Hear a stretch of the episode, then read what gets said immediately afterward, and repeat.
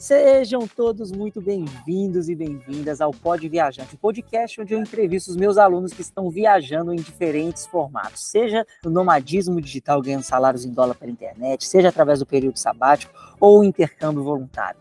Gente, hoje eu quero trazer uma história que foi muito especial de ser gravada. Sabe por quê? Eu crio conteúdo para a internet já há quase uns quatro anos, quatro anos e pouco, e uma das coisas que eu sempre recebo é assim, Leandro, como começar a vida nômade? E eu gosto de responder essa pergunta trazendo os erros principais que as pessoas cometem ao iniciar no nomadismo digital. E o exemplo, a história maravilhosa que vocês vão escutar hoje de uma convidada incrível, é a superação desse erro. É saber que existe uma coisa além do que a gente espera e não começar pelo caminho que a gente imagina que seria o mais fácil para a vida nômade, tá, gente?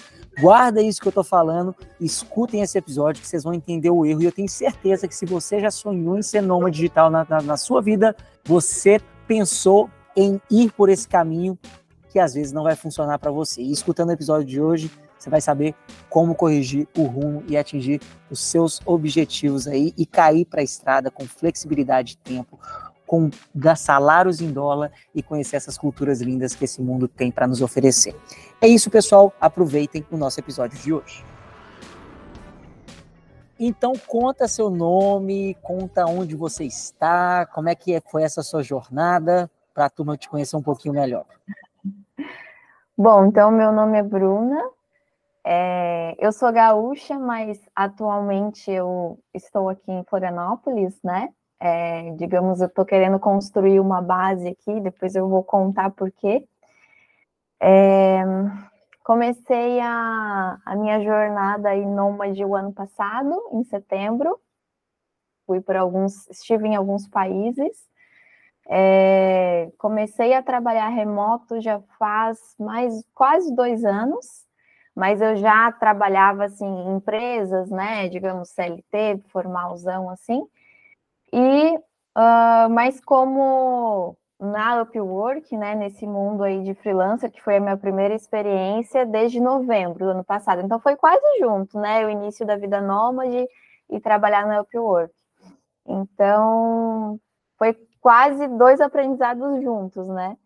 E agora voltei para o Brasil faz uma semana, e aí tô dando uma descansada aqui, rever a família, é, dar uma acalmada, essas coisas que a gente normalmente faz em casa, né? Ver a família, ver os amigos, mas também marcar médico, fazer essas coisas mais burocráticas, ir no banco, é, para dar uma reorganizada nas coisas, para logo depois, quem sabe, voltar a viajar também. E por onde você passou nesse tempo, desde novembro até agora?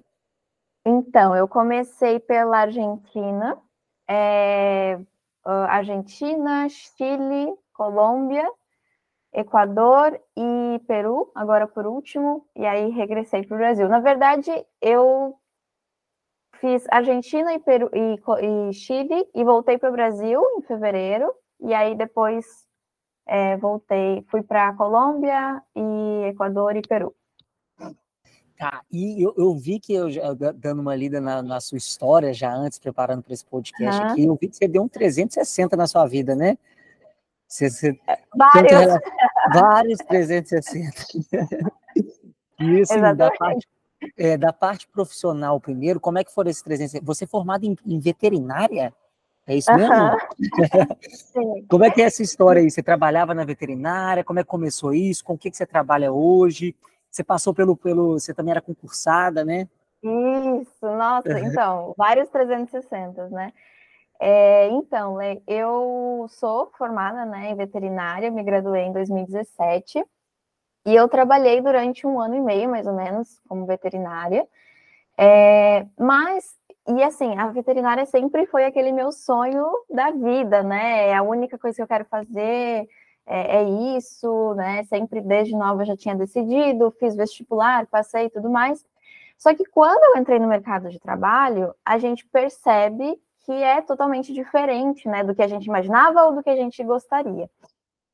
E uh, eu adorei, assim, eu não me arrependo de ter feito o curso, eu acho que foi muito importante para mim, assim, como pessoa mesmo. É, o meu crescimento pessoal foi muito grande e também as pessoas que eu conheci, direto ou indiretamente relacionado com a faculdade, foram é, pessoas muito importantes na minha vida, né, após a faculdade. Então eu não me arrependo, né? Às, às vezes as, as, pessoas me perguntam: ah, mas hoje tu faria outra faculdade? Não, eu não me arrependo de ter feito. Mas uh, eu, eu entendi assim que a faculdade é uma coisa, agora a carreira, a vida que a gente quer ter, né? O estilo de vida que a gente quer ter é totalmente diferente. Às vezes eles não se encaixam. E eu sentia que a veterinária era uma coisa que eu idealizei muito, assim, foi muito importante, mas é, o dia a dia não era uma coisa que eu gostava, né? Real, assim, claro, nessa época que eu comecei a trabalhar e que eu é, tive o contato mais com a rotina, eu ainda não conhecia o trabalho remoto. Mas mesmo assim, a rotina, né, o dia a dia, a responsabilidade, é, tudo aquilo não fazia parte do que eu gostaria de ter, né, da vida que eu gostaria de ter. Então eu tive um momento ainda assim um pouco perdida. O que, que eu vou fazer agora, né? Eu sempre quis fazer isso. Eu nunca pensei em fazer outra faculdade. O que, que eu vou fazer agora?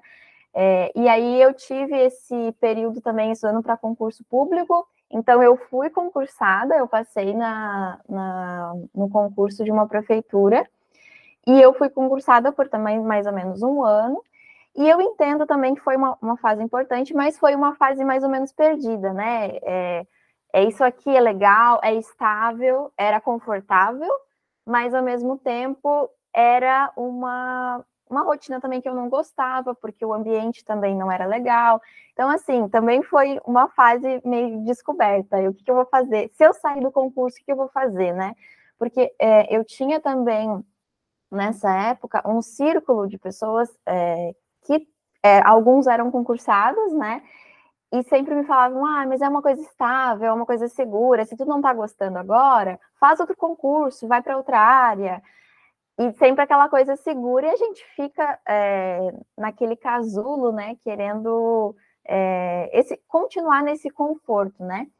Uh, mas eu não, não gostei e, e, eu sou uma pessoa assim, eu, eu considero que quando eu não estou bem no lugar, né, também foi como veterinária, eu não vou ficar ali me forçando a continuar num ambiente que não está me fazendo bem.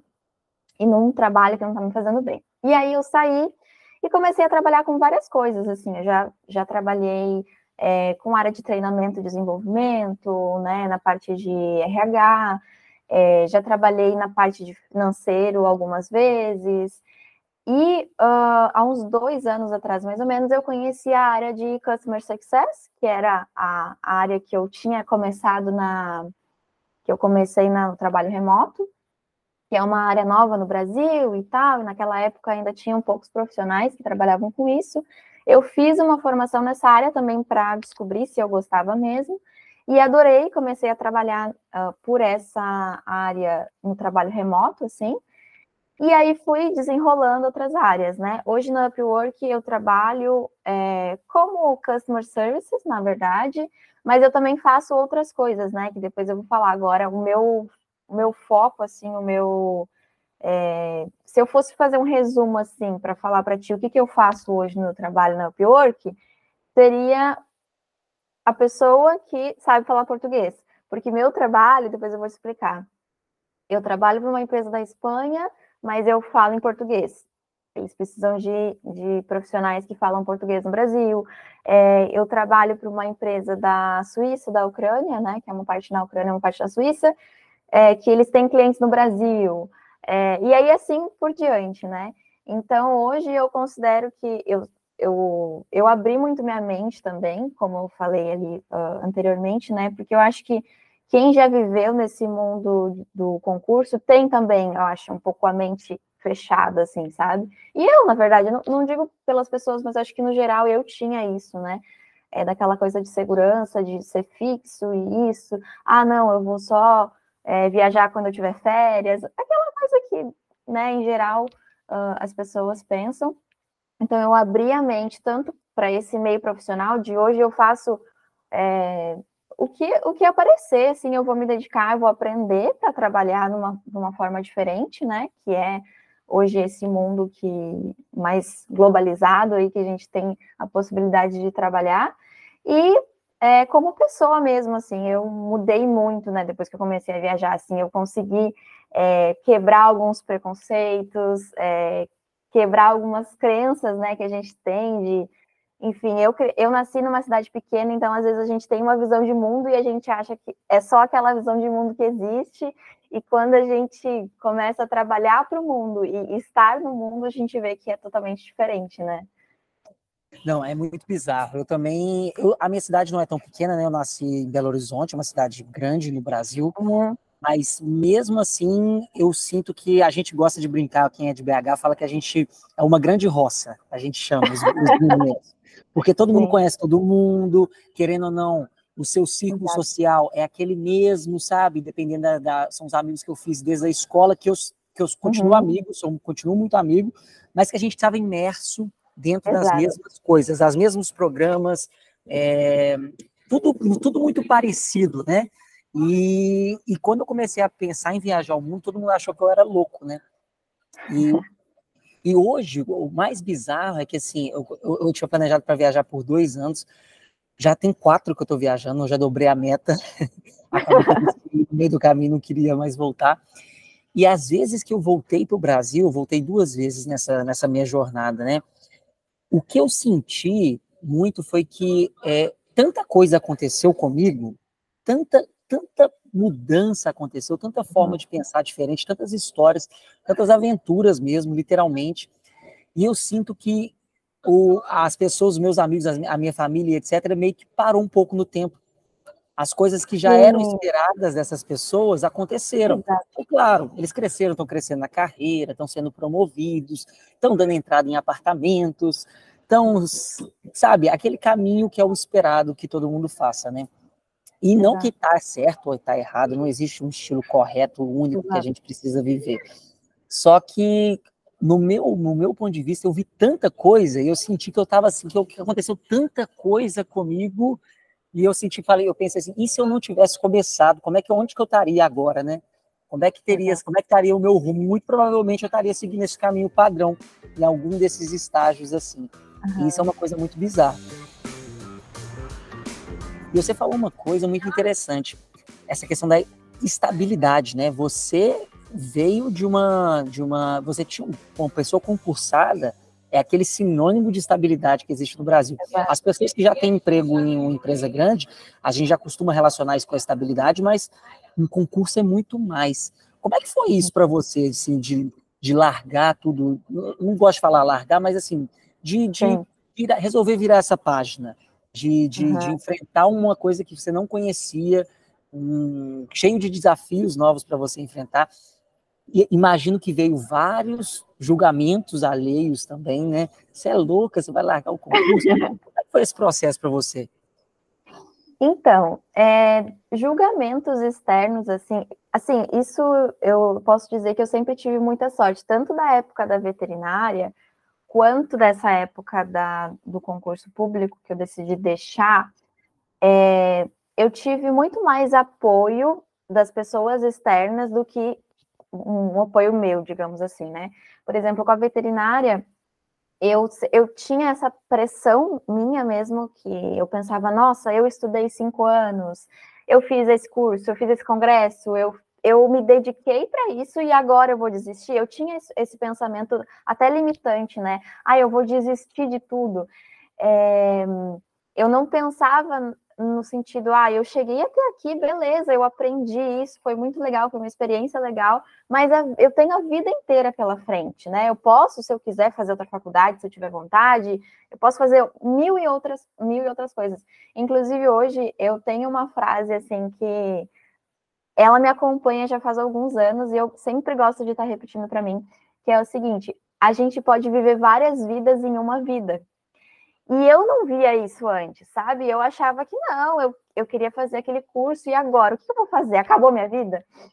Então, até eu, eu decidi contar para minha família e realmente tomar essa decisão, nos dois casos, foi muito uma cobrança interna minha, né? É, e agora? O que, que eu vou fazer? Mas eu vou largar tudo isso?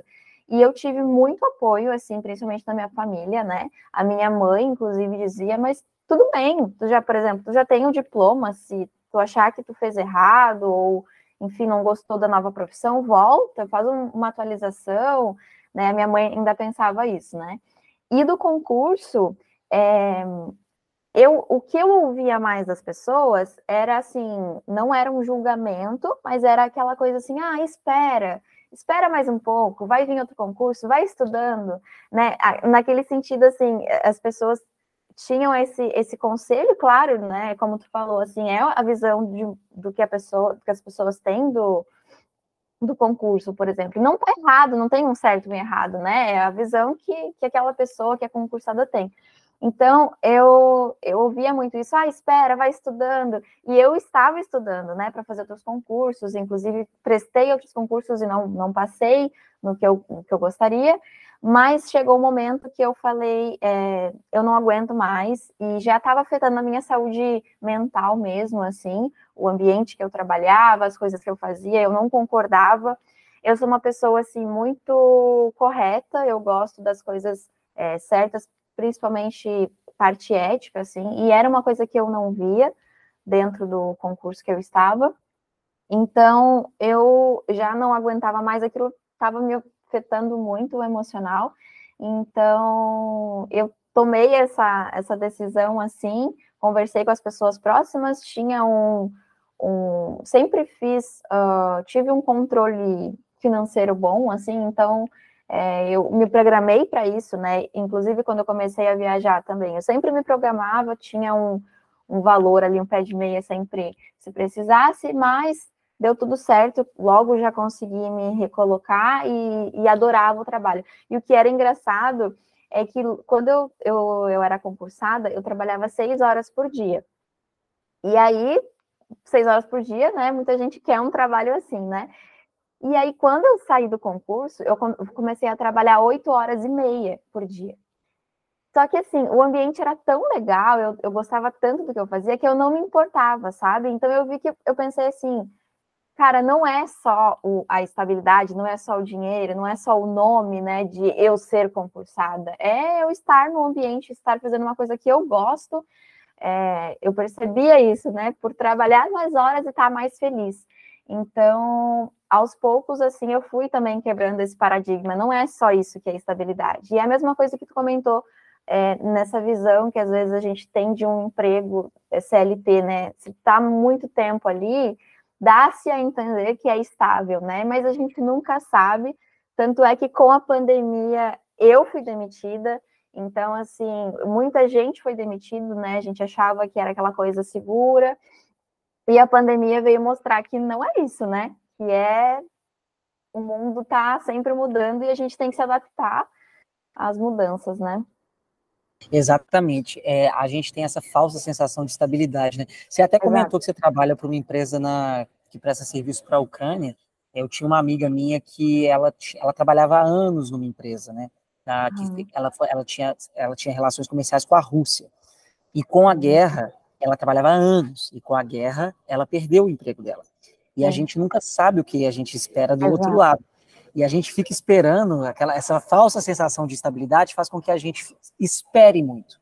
Exato. Ah, eu tenho essa estabilidade, então depois eu vou realizar meu sonho. Deixa eu varrer ele para debaixo do tapete por enquanto e um dia eu foco em mim, porque eu, tô, eu uhum. tenho essa estabilidade. Só que exemplos como esse mostram para a gente que a estabilidade ela não existe, né? Tudo pode mudar de uma hora para outra, a gente não tem controle de nada. E a gente não pode ficar esperando as coisas. E uma outra coisa interessante que você falou é a questão da dessa identidade que a gente cria, né? A gente costuma, quando a gente sai da faculdade, quando a gente consegue um emprego, a gente começa a, a enxergar que a gente só sabe fazer aquilo. A gente só vê oportunidades naquela área, a gente só só, só se atenta para coisas relacionadas àquilo.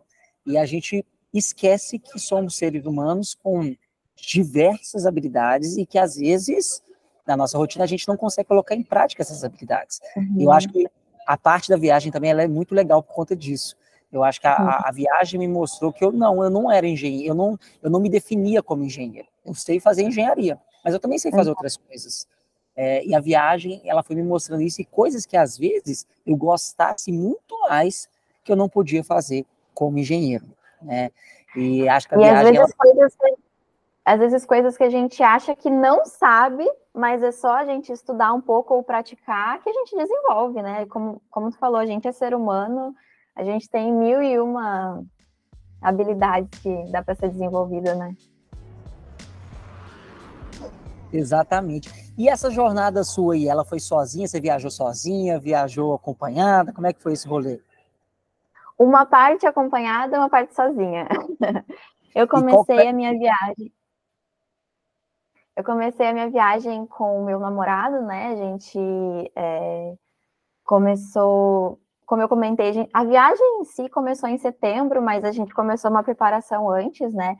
Então, é, até para contextualizar sobre isso, eu nunca tinha ouvido falar sobre nômade digital. Inclusive, é, é, é, engraçado falar sobre isso, exatamente o que a gente estava falando, né? Eu, eu tinha uma visão de mundo, que viajar era nas férias, aquela coisa toda. E aí, quando eu conheci meu namorado, faz já uns dois anos e meio aí que a gente se conheceu, dois anos, na verdade. É, ele começou a me falar, ele já, já tinha feito um intercâmbio quando ele era novo, né? Ele tinha 17 anos, ele foi para Taiwan, uma coisa super diferente. E eu nunca tinha saído do país. Então, assim, eu sempre amei viajar, sempre, né, viajei com os meus pais e tal, sempre tive essa vontade de viajar, só que eu nunca tinha saído do país, só do estado, né, no máximo. E aí ele começou a me falar que ele conhecia, uh, já tinha ouvido falar sobre nomadismo, ele já tinha sido mais ou menos nômade no Brasil por causa do trabalho, e mas ainda tinha uma casa, né? E aí a gente começou a conversar isso lá em 2021, mas aí não deu certo, porque eu tive que também mudei de trabalho na época. Aí a gente resolveu deixar para depois, né? É, mas aí na em junho, eu acho, do ano passado, eu fui visitar os meus pais, né, que moram em outro estado, e eu, uh, quando eu fiz essa viagem, fazia alguns meses que eu não viajava. E eu senti uma, um chamado tão grande, eu falei, cara, eu amo fazer isso, eu amo estar em movimento, eu, eu não quero ficar parada, eu quero, eu preciso sair daqui agora. É, e foi, foi justo numa época assim que, por exemplo, a gente não tinha, nós não tínhamos bens assim, né, casa, carro, nada só tinha o aluguel, mas alguns móveis, e eu nem tinha muitos móveis. É, eu tinha uma gatinha de estimação e ela tinha falecido fazia assim um mês. Não temos filho, assim, não tinha nada que nos prendesse, né, naquele lugar. Nós dois já trabalhávamos remoto, já fazia algum tempo. Então, assim, não tinha por que não aquele não ser o momento de começar a viajar, né? E eu tava sentindo aquela aquela coisa assim, eu, eu preciso me colocar em movimento, né? E aí, uh, a gente, quando eu voltei da, dessa viagem da casa dos meus pais, a gente começou a conversar de novo sobre isso, começamos a pesquisar mais. A nossa ideia era começar pela Argentina, é, Buenos Aires, que a gente já tinha ouvido falar sobre, sobre Buenos Aires para nômades e tudo mais. E aí a gente começou a definir, né? O que, que a gente vai fazer? Vamos entregar o apartamento? Ou, ou talvez alugar um container? Aquela coisa de estabilidade, né? Bate um medo né? De e agora? Eu vou, vou largar tudo mesmo, vou vender tudo, vou me desfazer e vou, vou cair no mundo assim, sem mais nem menos, né? Que era uma visão que eu tinha. Então a gente cogitou a ideia de alugar talvez um container, que seria mais barato do que ter um apartamento, para deixar as coisas ali, se caso desse errado, né? Mas aí depois a gente pensou assim, cara, se der errado, a gente ficou um, dois meses na Argentina, já tá ótimo, já foi uma experiência né?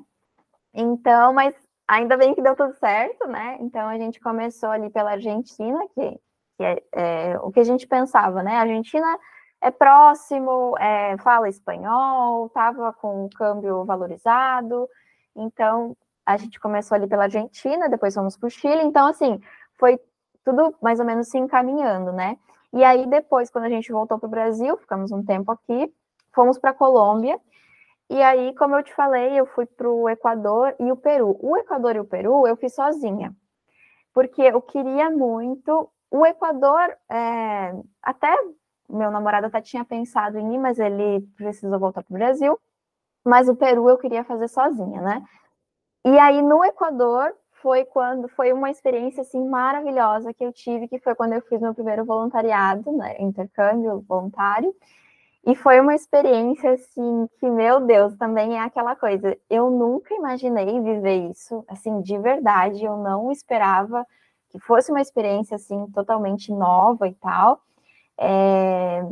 E foi uma, uma das melhores experiências da minha vida, assim, assim, que eu não, realmente não, acho que a gente não coloca tanta expectativa e, e eu só fui, né? E foi muito bom, conheci pessoas maravilhosas, assim, eu ganhei uma família no Equador, literalmente, é, conheci uma americana e um colombiano, e nós viramos irmãos, assim, a gente se fala até, até agora, até hoje. E foi muito incrível. E o Peru também, que eu fui, eu queria muito conhecer Cusco, e já era uma coisa que eu queria fazer sozinha, né?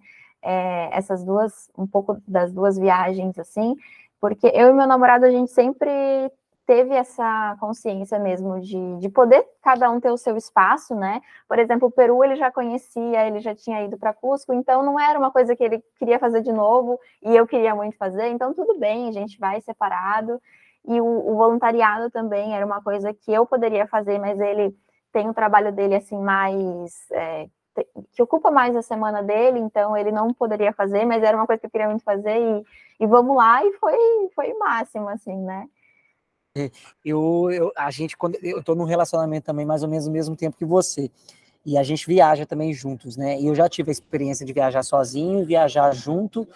E a gente tenta, às vezes, durante essa viagem junto, ter essas quebras, né? Porque uhum. a gente sabe que somos pessoas diferentes. E às vezes eu tenho vontade de conhecer um lugar, ele tem vontade de conhecer outro, ou ele tá vontade de ficar no lugar e eu tenho vontade de continuar a viajar. Uhum.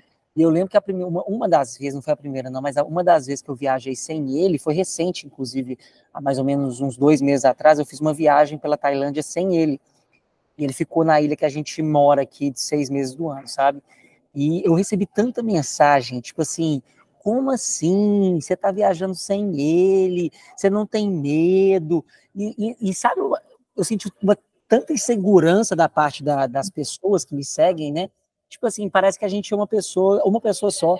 A gente esquece que. E eu acho que é até saudável a gente ter essas quebras de vez em quando, sabe? É, para o relacionamento também, para trazer isso. E querendo ou não, viajar sozinho, viajar acompanhado, são dois estilos de viagens completamente diferentes. Você deve ter percebido isso. Quando a gente está sozinho, a gente se abre muito mais, a gente conhece muito mais pessoas. Eu sou uma pessoa que pode não, pode não parecer, mas eu sou muito tímido. Eu não chego se tem uma roda de pessoas ali, ó, qualquer lugar, eu não chegou lá, tudo bom conversar com as pessoas. Eu sou travadaço para isso. Eu faço muita amizade viajando, mas a, o primeiro passo é sempre da outra pessoa. Eu tô aberto para conversar, mas se vierem conversar comigo. Agora, eu tenho muita vergonha de começar o primeiro approach. O meu namorado é o contrário.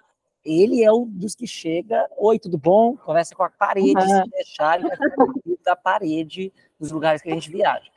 E mesmo assim, mesmo tendo esse, esse perfil e dele ser muito comunicativo, quando eu estou sozinho, eu me conecto muito mais com várias outras uhum. pessoas. A gente tem, a gente se conecta também, a gente faz amizades viajando junto, mas é a frequência é muito maior quando eu estou sozinho. Então, assim, eu gosto de dar essas quebradas, sabe? Exato. E o voluntariado que você falou, os meus melhores amigos de viagem foram nos voluntariados que eu fiz. Você, ah, você fez o voluntariado de quê? O que, que você fez lá no. Foi no Peru, né? O que, que você fez? Fiz não, eu fiz no Equador, eu fiz no hostel mesmo, exato. E, isso que você comentou é muito, muito verdade, assim, acontece a mesma coisa comigo, porque, bom, primeiro foi muito bom, né, a gente ter esse tempo mesmo, eu acho que é bom até para relação, assim, e eu recebi alguns tipos de comentário, assim como mulher mesmo, de preocupação, né, das pessoas, ah, vai viajar sozinha, é, a minha mãe fica preocupada, né, mas a, a, minha mãe confia muito em mim, senão ela, eu acho que ela ia surtar, assim. Mas é, eu recebi, assim, alguns comentários de amigas, né? Inclusive amigas falando, nossa, é o meu sonho fazer isso, mas eu não tenho coragem. É, e eu, no início, sempre bate um medinho, assim, né? Mas eu acho que é aquela coisa, a gente vai com medo mesmo. E eu sempre tive essa sorte, assim, de também encontrar pessoas que me ajudaram no caminho. Então, eu não tive problema, assim, graças a Deus. É, mas sempre tem aquela coisa, né? Ah, mas sozinho, mas e se acontecer alguma coisa e tal? E se vocês é, né, se acontecer alguma coisa com ele, separados e tal. Mas é muito bom esse tempo, né? E sobre o voluntariado, é, eu fiz um voluntariado num, num hostel, assim. É, nunca na minha vida também pensei em trabalhar no hostel ou no hotel, né? Essas coisas de hotelaria, eu não conhecia nada, não sabia nada, mas eu estava super aberta para aprender. É, e, e, eu acho que quando a gente a gente está aberto assim, tanto para conhecer outras culturas quanto para é, ter essas experiências, eu acho que é a melhor coisa. A gente vai sem preconceito, sem sem pensar assim, ai, ah, não, mas eu não sei fazer tal coisa. Mas vai lá e aprende, sabe? É uma coisa tão as pessoas estão ali para ajudar, elas querem a tua ajuda, então elas vão te ensinar. Então foi muito legal. Eu trabalhava, é, fazia assim, é, esse hostel ele era na verdade mais um, como se fosse um hotel fazenda, assim. Então é, não, não tinha passagem de hóspedes, tinha uma grande quantidade de hóspedes, mas é, eram também grupos de estudantes, tinha famílias né? Não era aquele hostel mais jovem, digamos assim. Então eu ajudava bastante na, na no café da manhã, a gente que preparava né, os voluntariados, limpeza do, da cozinha, limpeza dos quartos. E a gente formou um time tão bom, assim como tu falou, assim, a gente ficou tão amigo, eu os voluntários, que a gente é, chegou no momento que a gente era uma equipe mesmo e, e, cada um sabia o que o, o, outro fazia bem, então a gente se trocava, né? Ah, não, esse, esse dia a gente resolvia trocar. Não, mas tu faz isso melhor, então a gente é, entrou numa sintonia tão boa. E o pessoal do rosto depois nos falou, né, que a gente foi uma das melhores equipes que eles tiveram, assim, juntos, né? Não isolados. Então, isso foi muito bom. E essa questão também que tu comentou, assim, de, de, ser, de ser tímida. Eu também sou esse tipo de pessoa, até porque é, eu não falo inglês fluente, né? O meu inglês é. Hoje em dia já considero intermediário, mas eu falo, como meu professor fala, né? Eu falo como se fosse o Tarzan, assim, sabe? Sabe quando a gente não, não conjuga muito bem? Conjuga, mas não coloca os conectores ali.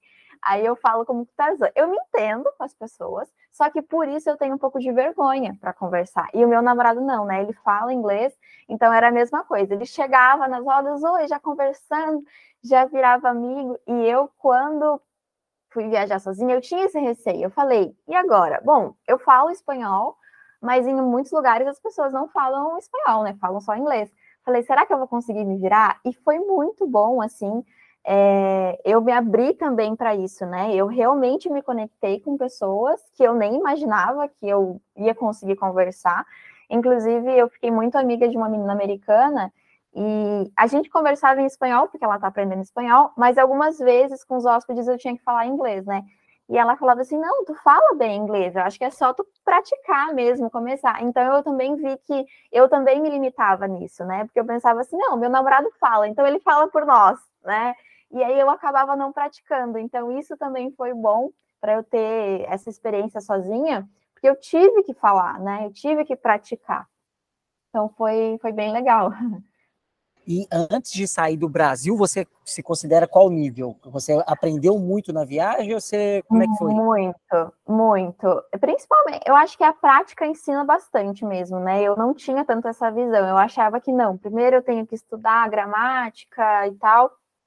É, antes, eu acho que quando eu saí do Brasil, eu considero assim que nível B2, né, que chama o intermediário 1, alguma coisa assim, eu consigo entender uma conversa, é, assim, se for uma conversa de dia a dia, 80, 90% das coisas, algumas palavras eu não entendo, é, se for uma conversa um pouco mais técnica, aí é mais difícil, mas é para conversar eu consigo entender bem, e quando eu comecei a viajar, eu ainda tinha aquela trava assim, qual é a primeira palavra, a primeira a estrutura da frase.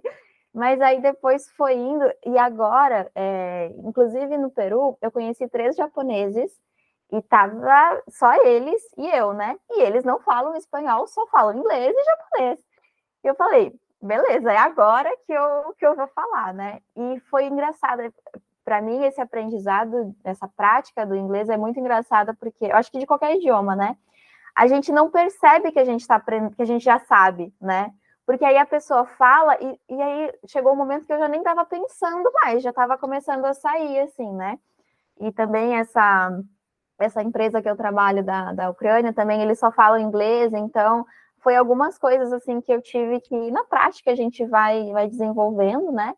Mas ainda não é aquela coisa fluida, né? Não é como eu considero meu espanhol, que já é fluido, mas eu consigo me comunicar, as pessoas conseguem me entender. Às vezes erro alguma coisinha ali, outra, mas a gente conversa de novo e se entende e tá tudo bem.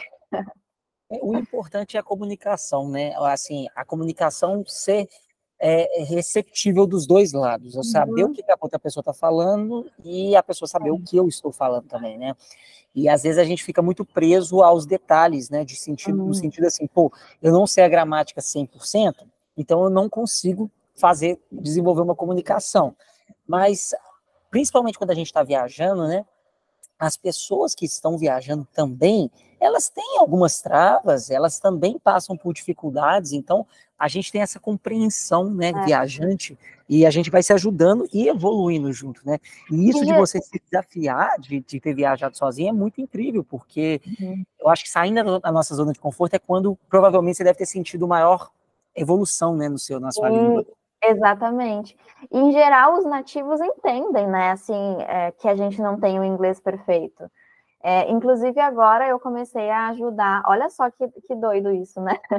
Eu comecei a trabalhar na Upwork com um americano, ajudando ele a, a praticar português, porque ele tem negócios no Brasil e tudo mais. E eu pensava assim, antes, eu tinha esse pensamento limitante, como que eu vou fazer isso se eu nem falo inglês? Mas na nossa, na nossa conversa, todas as coisas que ele me ele fala um pouco de português, então assim, todas as algumas palavras que ele me pergunta, eu já sei inglês. Então eu penso assim, não é tão mais básico como eu costumava dizer para as pessoas, né? E uma coisa que eu tinha o costume de falar, quando eu conhecia alguém que falava inglês, eu falava assim: Olha, o meu inglês é básico. Eu já, eu já, era a primeira coisa que eu falava. E aí eu comecei a pensar depois, eu falei, cara, eu não posso mais falar isso, até porque já não é mais básico e também porque eu tô me limitando, né? Eu tô, às vezes a pessoa quer me falar alguma coisa mais avançada da, da vida dela e ela vai pensar que eu não vou entender, então não vai fluir a conversa. Então agora eu já não falo. Se ela não entender, eu falo, olha, eu tô aprendendo inglês, mas eu, eu já não começo com essa frase, né? Que eu acho que acaba limitando a gente assim. Em geral, eles entendem a, e a conversa flui melhor, né? Uma vez eu conheci um estadunidense que falou exatamente isso comigo. A gente estava fazendo um voluntariado na Inglaterra, num centro de meditação, e ele, ele já viajava o mundo há seis anos na época, e ele falou comigo assim: Olha, eu sei quando a pessoa é brasileira, porque ela já começa pedindo desculpa pelo inglês. É a primeira coisa que eles fazem. Desculpa pelo meu inglês e começa a falar. Então eu já pego que é o brasileiro, né? Então a gente tem essa, assim, existem outras nacionalidades e assim, a gente também coloca outras. É claro, o, o, o, buraco é muito mais embaixo, né? Essa discussão é muito mais, mais lá embaixo por problemas culturais, né? A forma como nós somos colonizados, isso aí vem de lá atrás, uma herança cultural gigantesca, mas a gente se coloca, a gente começa a colocar as pessoas num pedestal, ah, os europeus falam inglês, os europeus não sei o quê, e, e por isso eu me rebaixo mais ainda e fico com medo de praticar, né? E fico com, com essa uhum. vergonha. Mas isso é uma coisa que está sendo desconstruída ao passar do tempo aí, eu acho muito legal a gente trazer esse tipo de assunto para atinar para algumas pessoas falarem assim, pô, será que realmente eu preciso estar tá com o inglês perfeito para começar minha jornada, né? Nem sempre. Agora sim, uma, uma coisa que veio, você foi falando, eu queria entrar nessa, nessa questão da, da, da Upwork. Como é que foi esse processo para você, já que quando você, você começou ainda no Brasil, né? Então, a trabalhar pela Upwork, é, antes da sua viagem. Como é que foi esse processo, sendo que você estava nesse inglês básico como é que foi toda essa jornada para você? Não, na verdade, é, eu, quando eu estava no Brasil, eu trabalhava numa empresa brasileira, mas a, as primeiras vagas eu já tinha começado a viajar. É, então, eu, assim, para mim foi muito rápido, foi, inclusive foi um pouco assustador a forma como foi rápido e como deu certo. É, eu pensava, meu Deus, está acontecendo? Não está? É, antes de sair do Brasil, que eu, eu, comentei que eu comecei a viajar em setembro, eu trabalhava numa empresa né, brasileira, já fazia um tempo, e trabalhava como Customer Success, uh, mas para uma empresa brasileira, e aí, quando a gente começou a viajar, enquanto a gente estava na Argentina, o real é mais valorizado que o peso nesse momento, né? O peso argentino. Então, até aquele momento, eu sabia que eu estaria tranquila vivendo em real, ganhando em real e vivendo em peso. Só que logo em seguida a gente ia para o Chile, ia para outros países que eu sabia que o real não valeria a pena, né?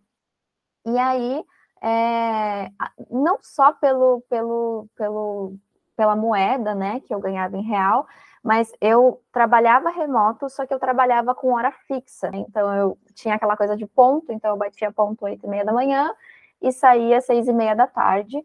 Tinha uma hora de intervalo, mas é, como a gente já tinha começado a viajar, eu notei que isso, de certa forma, ficava aquela coisa meio rígida, né? Porque eu só podia fazer, sair final de semana, saía durante a semana, mas era aquela coisa, ah, só depois das seis e meia, às vezes eu tinha uma reunião que se estendia, então eu passava das seis e meia, e chegou no momento que eu percebi que, bom, eu tô viajando, mas eu não tô aproveitando, né, porque eu acabo ficando o dia todo aqui presa, digamos, no, escritório, e não tô, e tô ganhando em real ainda, né, e aí foi que eu, inclusive, foi nessa época que eu te conheci, então já fazia mais ou menos um mês que eu estava viajando, um mês e meio, eu acho, e aí eu comecei, que eu fui, né, eu ouvi falar da Upwork, também não conhecia, é, já tinha escutado falar de outras plataformas americanas que trabalham remoto, mas nunca, nunca fui muito a fundo,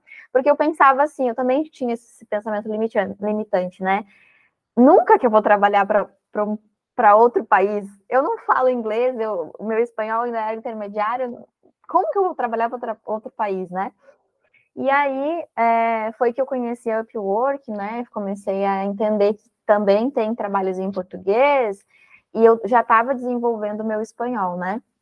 Então, assim, para mim foi muito rápido o processo de criação da. Não foi difícil, né? O processo de, de criação do meu perfil, e aplicar as vagas. Eu anteriormente também já tinha feito um curso sobre. É, como eu já tinha trabalhado com RH, eu tinha mais ou menos essa noção de o que, é, o que, que um recrutador gostaria de ler no, no meu perfil, no meu currículo, né? Enfim, é, o que, como me comportar numa entrevista, por exemplo, esse tipo de coisa eu já tinha um pouco de conhecimento, então ajudou bastante no momento de fazer o perfil. Mas foi assim, eu não sei se eu comentei ali na, no nosso resumo, mas eu fiz o meu perfil em, depois de 16 dias, eu já tinha conseguido a minha primeira vaga, que é a empresa que eu trabalho até hoje. Então, assim, para mim foi uma coisa, inclusive, assustadora, porque eu pensei, e agora? É agora mesmo que eu vou deixar o meu trabalho no Brasil, que eu vou começar a ganhar em dólar, e, e é isso mesmo, já, já é assim, já aconteceu, como assim? então foi, foi meio doido, assim. E como é que foi? E assim, você chegou a fazer entrevista? Precisaram de entrevista para você falar inglês? Como é que foi esse rolê todo? Então, é, essa primeira, o meu primeiro contrato, eu acho que eu tinha feito uma ou duas, apliquei a uma ou duas vagas anteriores só, não, não foram muitas, assim.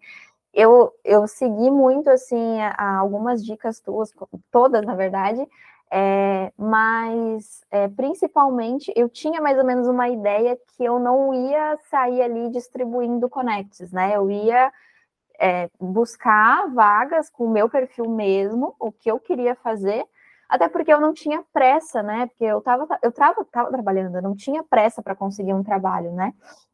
Então era uma coisa bem selecionada. É, e eu fui realmente em vagas que tinham meu perfil. Então, eu acho que eu apliquei a umas duas antes só, uma delas eu tive a resposta do, do recrutador ali, do, do proprietário da vaga, mas precisava de inglês fluente, né? E aí falado mesmo para fazer ligação. Aí não, não deu certo. Mas aí já nessa, nessa terceira aí, é, eu apliquei, eu estava super animada com essa vaga. Eles demoraram assim uma semana para chamar para entrevista. E no dia que chamaram para entrevista, era entrevista naquele dia. E foi muito engraçado, porque assim, é, como a empresa da Espanha, a comunicação oficial é em espanhol. Eu já, já estava dois meses na Argentina, mas é aquela coisa, né? A gente tem muito do portunhol ainda. Eu tinha ainda naquela época muito do portunhol. Eu não estava estudando em espanhol, mas claro, ali na, na convivência a gente acaba tendo mais contato com o idioma, né? E eu pensei assim, é, ó, ela me, a, a, a, moça do RH me chamou para entrevista, e é assim, a entrevista era em duas horas, dali a duas horas, né? E eu pensei assim, eu não tenho nada a perder, sabe? Se ela não me entender, ou se eu não conseguir falar, tudo bem, ela nunca mais vai me ver na vida, sabe? Eu vou arriscar, eu não tenho, eu realmente não tinha nada a perder. Ia ser bom para eu praticar meu, meu, minhas entrevistas dentro da Upwork, ia ser bom para eu praticar o meu espanhol e para eu entender como é uma entrevista é, europeia, por exemplo, porque eu nunca, realmente, eu nunca tinha feito uma entrevista para fora do Brasil. Então, assim, eu não tinha realmente nada a perder. Eu acho, eu lembro que eu, eu eu pesquisei, eu acho que uma ou duas palavras, como que falava em espanhol, só para ter certeza, para não passar vergonha, né? Mas o resto foi meio desenrolado, foi um portunhol, mas a, a vaga não exigia assim um, um, nível avançado, né? Intermediário já era suficiente. Então eu consegui desenrolar ali. É, e aí, uh, isso foi no ano passado, né? E eu, inclusive, eu, eu tô com eles até hoje, é um contrato de longo prazo. E depois eu fiz a minha primeira entrevista em inglês, mas assim, é, foi agora, foi há dois meses atrás. Então, foi depois de muita prática, né? A entrevista de inglês, eu, como eu me sentia menos segura que o espanhol, eu ensaiei, então eu pedi também para o meu namorado me ajudar na época, né?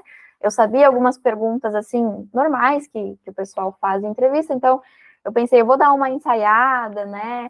Uh, e aí desenrolei bem na hora, a gente fica assim nervoso, né? Primeira vez na vida fazendo uma entrevista em outro idioma, mas é, é, aquela coisa, né? A gente, se a gente não arriscar, a gente vai ficar no mesmo lugar e vai ficar perdendo essas oportunidades que são tão importantes para o crescimento, assim, né?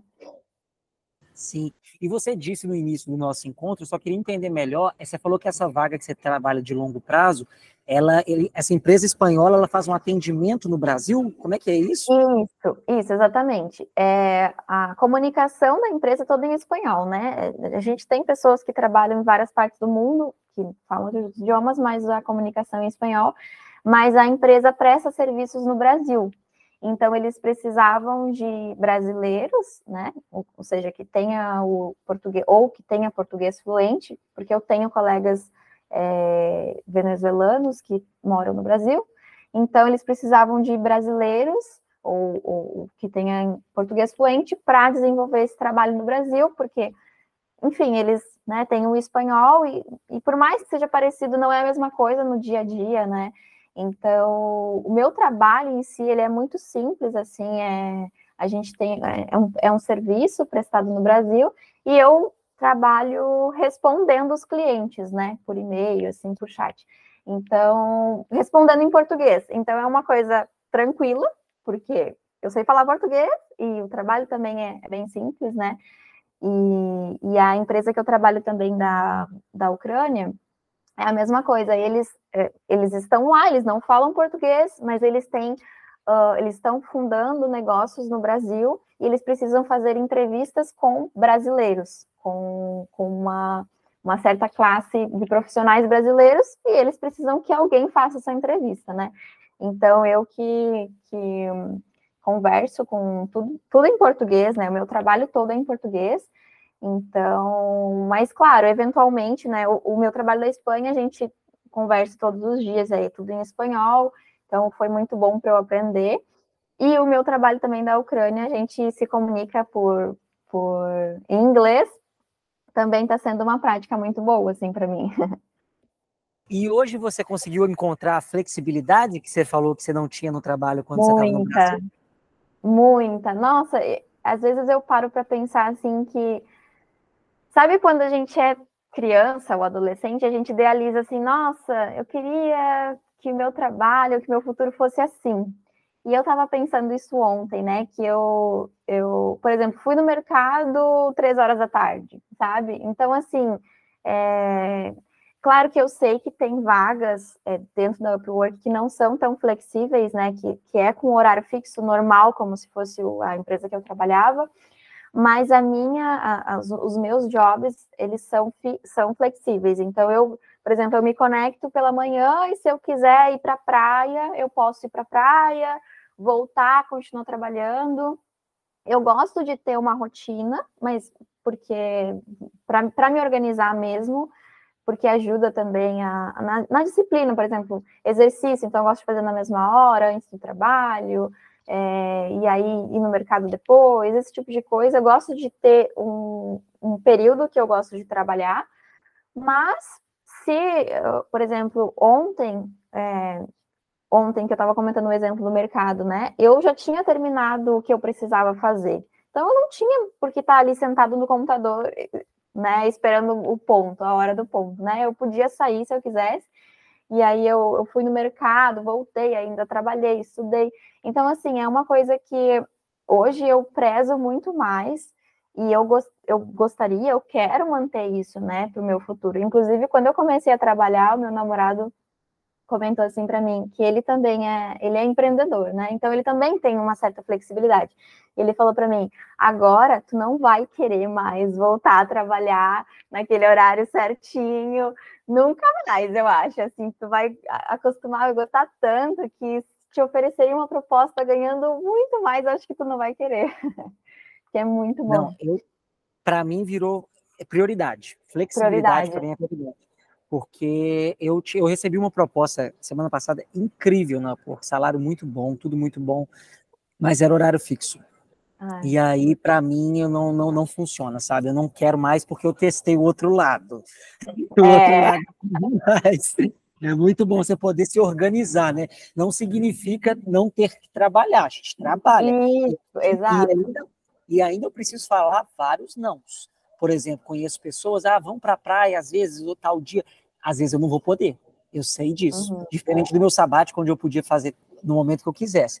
Tem sim. vezes que eu tenho que falar não, mas tem vezes que eu posso falar sim, e antes eu não fala, podia falar sim. Eu acho que essa que é a grande, a, a grande diferença de todo esse rolê. Eu gosto, você para mim, a sua história é, tem uma coisa que você já deve ter ouvido falar, mas a sua história para mim ela é o resumo de uma coisa que eu falo muito no meu canal no YouTube, muito no meu Instagram, que é que as pessoas, quando elas vão começar um, querem se tornar nômades, né, um dos maiores erros é focar em quero arrumar um trabalho remoto. E qualquer trabalho remoto vai me servir, ou simplesmente eu, eu, eu coloco todos os, os meus esforços para conseguir um trabalho remoto. Mas não é trabalho remoto por trabalho remoto. A gente não adianta nada você estar tá no seu país dos sonhos. Tem o sonho de conhecer a Tailândia, tá bom? Tá lá na Tailândia e você tá o dia inteiro dentro de um quarto de hotel, é, tendo que trabalhar, pagando às vezes a viagem cara, porque tem, tem várias formas de você economizar, igual você fez o voluntariado e etc. Recebendo em real, que é uma moeda desvalorizada, fazendo com que você trabalhe mais ainda e não tendo uma flexibilidade, né? Não adianta, porque dessa forma você só vai estar estendendo aquela insatisfação que você tinha no Brasil, que iniciou a sua vontade de viajar ao mundo, você vai estar estendendo aquilo para os seus países dos sonhos, você vai voltar falando assim, esse negócio de nomadismo não funciona, esse negócio é muito ruim. Então, assim, não é só o trabalho remoto, né? O erro que as pessoas tentam focar. Eu falei muito sobre, eu fiz uma live ontem no Instagram que eu estava falando sobre isso.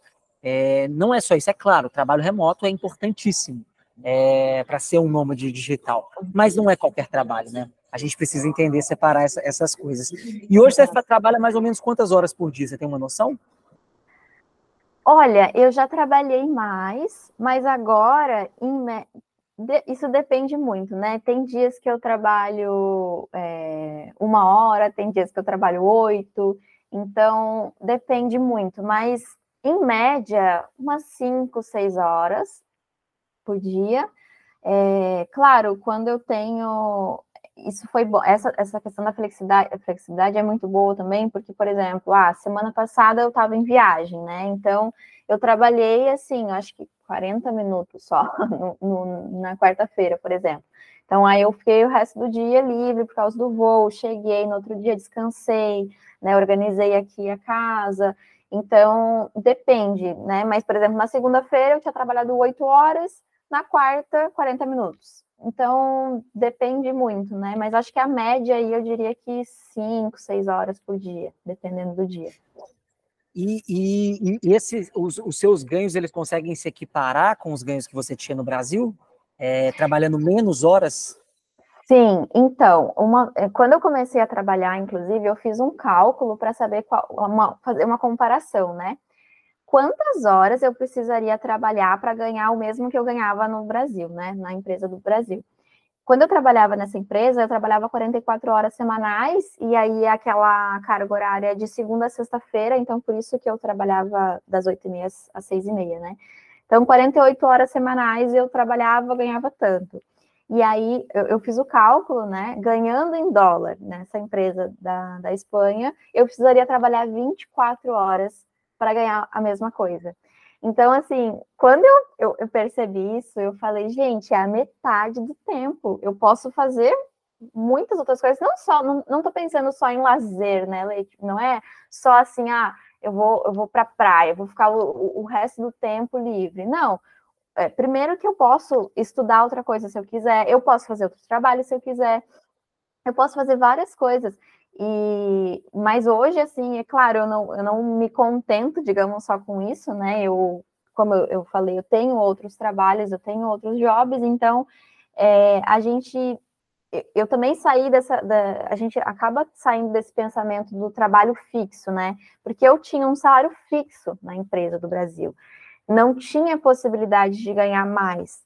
Até a gente tinha umas comissões, mas era assim muito pouco e não eram todos os meses que a gente ganhava, mas era assim, era aquele salário em geral, né? Aquilo ali só se ganhasse uma promoção e recebesse um aumento, mas é, é sempre aquilo ali. E o bom do, do, do, do trabalho assim como freelancer é que tem o risco, claro, a gente sempre tem que estar tá se colocando à disposição, vendo novas vagas, né? Às vezes o contrato acaba e tudo bem. Tem esse risco, mas a recompensa também é maior, porque aí depende só de mim. Se eu preciso ganhar mais esse mês para, enfim, fazer alguma coisa que eu queira, comprar alguma coisa, eu vou me dedicar, eu vou trabalhar mais, né, para também ganhar mais. Então, é, tem o, o, o, seu lado assim que a gente fica um pouco preocupado, mas para mim assim eu nunca tive um problema, né? Nunca precisei, uh, nunca fiquei sem dinheiro, digamos assim. Então, pelo contrário, eu sempre busquei trabalhar e buscar ou jobs que paguem mais a hora para conseguir conquistar essas coisas, né? É, eu estava conversando com uma aluna que ela está com o plano de agora ir para o Japão e ela falou também exatamente o que você está falando. O Japão é um país caro, mas que está na mão dela agora. Antigamente ela teria que esperar mais para ir para o Japão. Isso. Hoje ela pode falar assim: então eu vou quero ir para o Japão daqui dois meses, eu posso esforçar um pouco mais na, na plataforma, trabalhar um pouco mais de hora para eu ter uma, uma, folga melhor de dinheiro lá, né? Então eu sacrifico Exato. um pouco mais dois meses aqui, mas eu compenso e não precisa adiar minha viagem para o Japão. E foi a mesma coisa que eu fiz no meu voluntariado, porque eu precisava, eu, queria muito fazer o voluntariado, né? Mas o voluntariado eu tinha que cumprir seis horas de trabalho diário. Então, assim, eu pensei, cara, se, se eu tivesse trabalhando com horário fixo numa empresa, como eu estava antes, eu nunca ia poder fazer voluntariado, eu ia ter que fazer nas minhas férias. Então, assim, foi bom, porque eu também, a mesma coisa que tu comentou, eu trabalhei um, algumas semanas antes mais, para não precisar tanto daquele dinheiro. Na semana do voluntariado, eu fiz duas semanas, né? nas duas semanas do voluntariado, eu trabalhei menos. Então, eu trabalhava, assim, uma, duas horas por dia só. Então, essa flexibilidade também foi muito importante para mim, porque imagina, eu não teria vivido isso, eu teria, mesmo se eu tivesse, eu estivesse lá no Equador, mas eu não teria tido essa oportunidade, sabe? Se eu não tivesse de férias. Então eu consegui conciliar os dois. Bruna, a gente está chegando no final, mas eu tenho mais duas perguntas para te fazer. Uhum. É, a primeira delas é: o que, que você gostaria de destacar no curso? O que, que você acha que mais te ajudou em todo esse processo para atingir os resultados? O que, que você acha que foi mais legal? E assim, eu gostei de todo o curso, para falar bem a verdade, eu achei muito completo. Eu acho que eu nunca tinha comprado um curso tão completo. Inclusive, foi engraçado que meu namorado comentou assim que menos de um mês, né, que eu comprei teu curso, eu já tinha pago ele, porque eu já estava trabalhando. Então, valeu muito a pena, assim, não, não é, não estou ganhando nada com isso, mas realmente vale a pena, né, Lê? É, tu sabe, eu acho que tu sabe também a dedicação toda que foi fazer, que é completo mesmo. Mas, como eu já estava viajando, eu já tinha um pouco essa noção de. Eu já tinha, eu acho que essa parte emocional, né? Já tinha, eu já tinha, digamos, passado por isso, sabia um pouco de passagens e tal. Voluntariado eu já tinha ouvido falar, mas foi um empurrãozinho a mais que eu precisava, a parte de intercâmbio voluntário. Mas para mim foi realmente a parte da Upwork, assim, eu literalmente, eu, o momento que eu estudei aquela parte, eu anotei tudo, tudo, todas as dicas que tu deu, seja é, oficial, extraoficial, eu fui anotando tudo.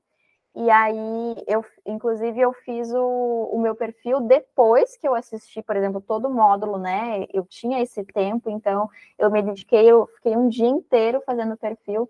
E uma coisa que eu acho que também sempre fala, e que para mim eu acho que foi muito importante, foi a questão de deixar o perfil completo. Eu acho que as pessoas não têm tanto essa noção, e eu acho que, como eu comentei, como eu já tinha feito alguns cursos de RH, eu sabia que isso era muito importante. E uma coisa que eu fiz, que eu acho que algumas pessoas não fazem também, que é uma dica, é já fazer o portfólio.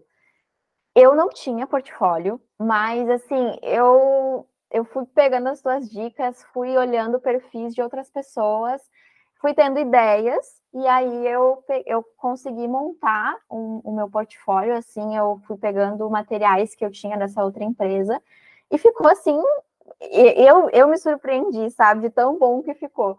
E eu acho que isso foi muito importante também para eu ganhar o primeiro selo da, do Rising Talent, né? É, porque eu fiz o meu perfil, deixei ele completinho, eu apliquei para vagas que tinham o meu perfil, então eu acho que isso também ali pela inteligência, pelo algoritmo da plataforma, eu acho que foi um dos pontos que me fez já receber o Rising Talent bem rápido, assim. Eu não precisei fazer prova, sabe? Não sei se isso mudou dentro da Upwork, mas eu lembro que nas suas aulas eu tinha comentado que tinha uma prova que dava para fazer, né?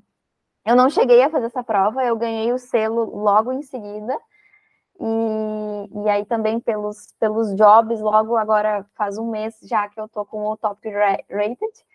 E, e assim, foi, foi, como eu comentei, foi tão rápido que eu nem, nem percebi, assim, né? Mas, claro, foi com, com as dicas e foi muito com o meu esforço também, né? Acho que foi 50-50, assim.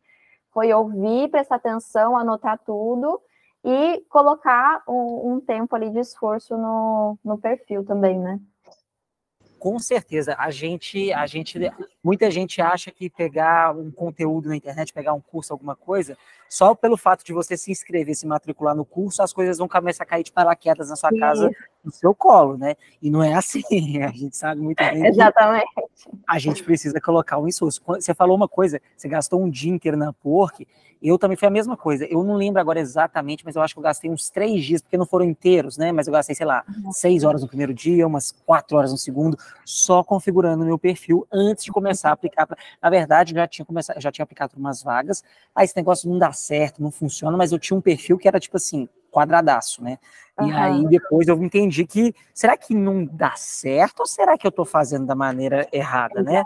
E aí foi quando eu comecei a me dedicar mais tempo para poder montar o perfil, que dá muito trabalho no início, mas depois é. ele está pronto, né? Depois ele está lá, é. a gente só dá umas atualizadinhas.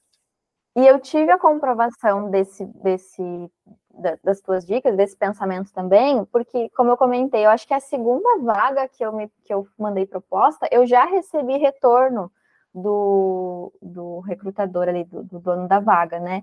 Então, assim, eu tinha, eu percebi, não, legal, acho que meu perfil tá legal e a proposta também, porque senão eu não teria recebido uma resposta, né? E a terceira proposta já foi para a vaga que eu, que eu tô até hoje. Então eu falei assim, não, isso é a maior comprovação que existe, né? Exatamente. E para a gente fechar, eu queria que você desse uma dica, contasse é, para as pessoas que estão querendo aí mudar de vida, para as pessoas que têm essa vontade de sair do, do da rotina sair daquele caminho, vamos chamar de óbvio, é, e viver uma vida com mais significado, viver com liberdade geográfica e etc. O que, que você falaria para essas pessoas? É, eu acho que só começa. É, porque eu, eu entendo também, né, que cada um tem uma visão de mundo. Eu, eu acho que desconstruir, não é nem desconstruir a visão que a gente tem do mundo, né? Uh, porque a gente cresce numa cultura, a gente tem a sociedade ali é, com algumas regras, entre aspas, é, mas quando a gente se abre, quando a gente tem, se a gente tem essa oportunidade de não só viajar, né, mas como eu comentei, talvez fazer um intercâmbio, fazer uma coisa totalmente diferente, se abrir para o mundo, a gente percebe que, que a gente não, não vive só nessa bolha, né? E que os nossos problemas não são os piores do mundo, que existem culturas maravilhosas que a gente não faz nem ideia, e eles também têm problemas, eles também têm dificuldades.